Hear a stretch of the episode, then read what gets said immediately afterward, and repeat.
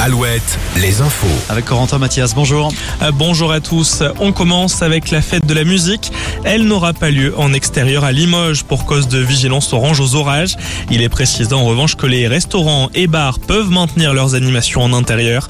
La Haute-Vienne fait partie des 19 départements placés en vigilance. Le point complet en fin de flash avec la météo. En revanche, à Châteauroux, ce n'est pas annulé, mais le préfet recommande aux organisateurs de ne pas recevoir de public sous des tentes et des chapiteaux. Il appelle aussi à la vigilance pour les festivités prévues à proximité de cours d'eau. En Vendée, une marche blanche le 1er juillet en hommage à Karine Esquivillon. Trois de ses cinq enfants sont à l'initiative de cette marche, en accord avec le maire de Maché.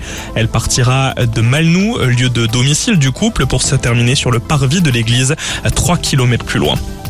C'est désormais officiel. La dissolution du collectif des soulèvements de la Terre a été actée aujourd'hui en Conseil des ministres. Un conseil à l'issue duquel Olivier Véran s'est exprimé pour expliquer cette décision.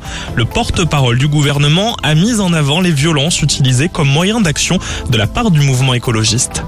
Cette tentation qui reviendrait à légitimer le recours à la violence pour une idée, pour un combat, cette tentation-là, nous devons la combattre.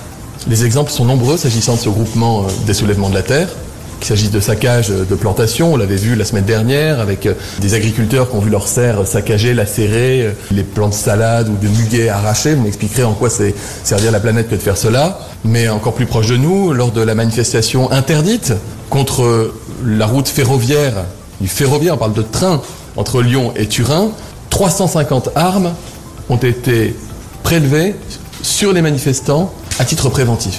Quand vous venez avec une arme dans une manifestation, vous venez pas pour manifester. Et notez que les avocats du collectif ont décidé d'intenter un recours contre cette dissolution. De nombreuses manifestations sont organisées en ce moment même à Nantes, Saumur ou encore Tours, mais aussi Angers. En Bretagne, les suites de l'enquête sur l'infanticide. Le parquet de Lorient ouvre une information judiciaire après la découverte ce week-end du corps sans vie d'un nouveau-né au domicile d'un couple à Vannes. L'enfant était né fin 2019. La mère aurait caché le cadavre dans le garage de sa maison. La mère a été placée hier sous le régime de témoins assistés et laissée libre.